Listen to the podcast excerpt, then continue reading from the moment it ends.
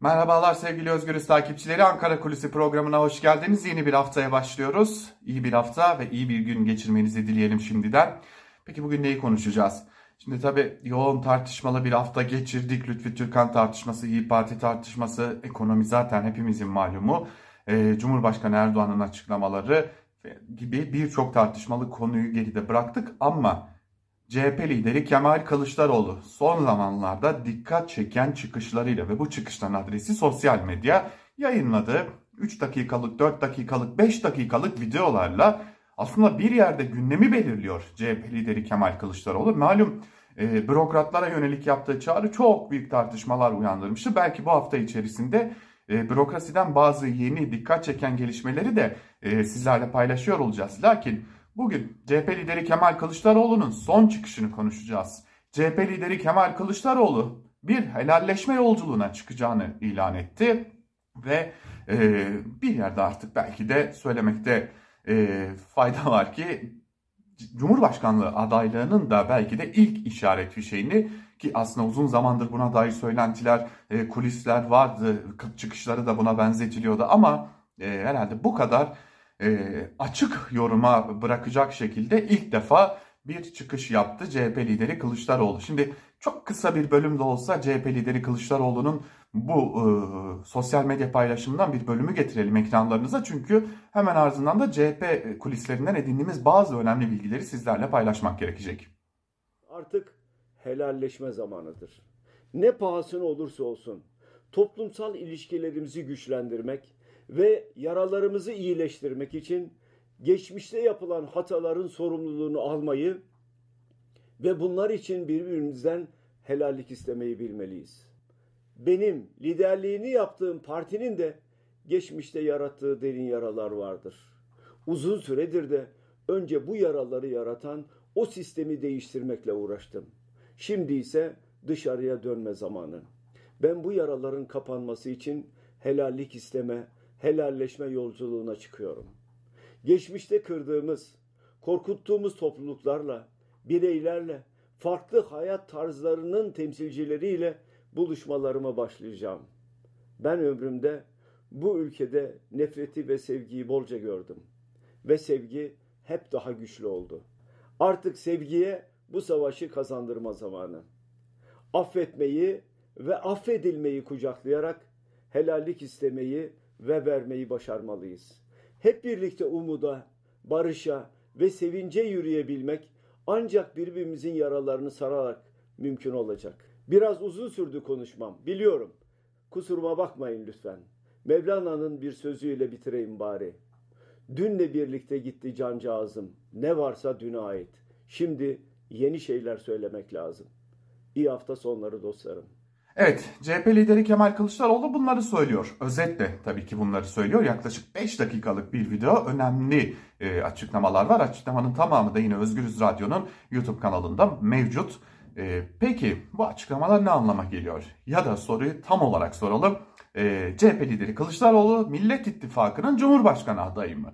Şimdi geçen hafta e, Saadet Partisi Genel Başkanı Temel Karamollaoğlu, AKP Genel Başkanı e, Tayyip Erdoğan'la bir görüşme gerçekleştirdi. Bu görüşmede tabi her ne kadar koltuk krizi olarak adlandırılan konu daha fazla öne çıkmış olsa da hemen sonrasında Temel Karamollaoğlu'nun meslektaşımız Nergis e, Demirkaya'ya verdiği gazete duvarda e, verdiği söyleşi çok çok önemli bazı detaylar barındırıyordu. Özellikle de e, Kılıçdaroğlu'nun yaptığını her babayit yapamaz minvalindeki o açıklama Karamollaoğlu'nun açıklaması ve hemen akşamında da neredeyse e, ikinci bölümünde tabii ki röportajın e, Kılıçdaroğlu'nun videosu elbette bütün ihtimalleri güçlendirdi. Geçtiğimiz haftanın son gününde bilanço programında genel yayın yönetmenimiz Can Dündar da zaten bu konuya değinmişti. Kılıçdaroğlu'nun artık yavaş yavaş adaylığının neredeyse e, gerçekleşme noktasına geldiğini de belirtmişti. Onu da yine Özgürüz Radyo'nun YouTube kanalından izleyebilirsiniz.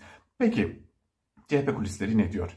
Şimdi e, Ankara Kulisi'nin geçmiş programlarında belirtmiştik ki e, CHP'liler aslında bir yerde e, genel başkanları Kılıçdaroğlu'nun e, Cumhurbaşkanı adaylığına e, doğru evrilmesini istiyor. E tabi bir yerden de e, Meral Akşener vardı İyi Parti lideri Millet İttifakı'nın büyük ortağı fakat e, Akşener'in ben Cumhurbaşkanı adayı olmayacağım, başbakan adayı olacağım, başbakan olacağım çıkışıyla birlikte bir yerde tabi bazı tartışmalar olsa da e, Kılıçdaroğlu'nun önünün açıldığını belirtmekte fayda var. E, bir diğer yandan geçtiğimiz haftalarda yine belirtmiştik Millet İttifakı'nın göstereceği Cumhurbaşkanı adayının o yetkileri gördüğünde e, malum Erdoğan'ın yetkileri neredeyse sınırsız e, kararnamelerle tek bir sözle ülkeyi yönetebilecek pozisyonda şu an itibariyle. Bu yetkileri gördüğünde kontrolden çıkmaması gerekecek bir isim. Yani bir yerde e, demokrat olması gerekiyor biçiminde bir tanımlama vardı. Ve tabii bu süreci yönetebilecek devlet adamlığı ya da devlet insanlığı diyelim daha doğru tabiriyle e, bilincine sahip olması gerekiyor. O yetkileri görüp de biraz da ben yararlanayım dememesi gerekiyor. Şöyle bir baktığımızda bir de birleştirici, bütünleştirici bir yapısının olması gerekiyor ki işte burada tam da e, CHP Genel Başkanı Kemal Kılıçdaroğlu'nun geçtiğimiz gün yaptığı helalleşme açıklamasına gelmiş oluyoruz. Çünkü bir yerde de e, malum ülkede kutuplaşma hat safhada iken bu kutuplaşmanın e, içinde boğulmuş ülkeyi birleştirme gücü de yine Cumhurbaşkanı'nda olacak. E, tabii ki Millet İttifakı'nın adayı e, seçilir ise. İşte tüm bunlar e, CHP kulislerinde nasıl yankı buldu onlara bakalım. Şimdi bazı CHP'li isimler şunu söylüyor. Biz Genel Başkanımız Kılıçdaroğlu'nun adaylığını istiyoruz. Bu konuya ilişkin de uzun zamandır zaten kendisine e, ve parti kurmaylarımıza taleplerimiz mevcuttu. Öyle görünüyor ki parti kurmaylarımızda ve genel başkanımızda ve Millet İttifakı ortaklarımızda bu konuda sıcak bakıyorlar. Neden olmasın biçiminde bir çıkışları var. Fakat bana kalırsa en önemli açıklama bir CHP'li kurmaya ait. CHP'li e, o isim Kılıçdaroğlu'nun açıklamasını dikkat çekici bir çerçevede değerlendiriyor. Diyor ki genel başkanımız genel başkanın koltuğuna oturduğundan bu yana dikkat ettiyseniz CHP üzerinden değerlendirmeler yapıyordu. Yani CHP'nin hataları üzerinden, CHP'nin geçmişteki yapmak yapmak istemediği halde ya da yapmak zorunda kaldığı işleri yapmasından veya geçmişteki o e, ideolojik sıkışma nedeniyle yaptıklarından dolayı e, çoğu zaman öz eleştiri dile getiriyordu. Fakat bugün baktığımızda e, genel başkanımız bir de kendisi üzerinden önemli değerlendirmeler yapıyor. Yani bir yerde CHP ve biz sözünü bir köşeye bırakmış durumda ve ben sözcüğünü ortaya çıkarmış durumda. Bu bize önemli bir şey söylüyor diyor CHP'li kurmay. Biz burada partili cumhurbaşkanından şikayetçiyken CHP Genel Başkanımız Kılıçdaroğlu'nun bu sözleri bize kendisinin aslında aday olacağını gösteriyor. Çünkü ben diyor, ben bir adayım diyor, e, ben bunları yapacağım diyor. Bu bize kendi kimliğini, partili kimliğini bir köşeye bırakarak bütünleştirici bir rol üstleneceğini de göstermiş oluyor diyor ve birinci tekil şahısla konuşmasının önemine işaret ediyor. Belki de CHP'li kurmayın bu söylediği çok çok önemli.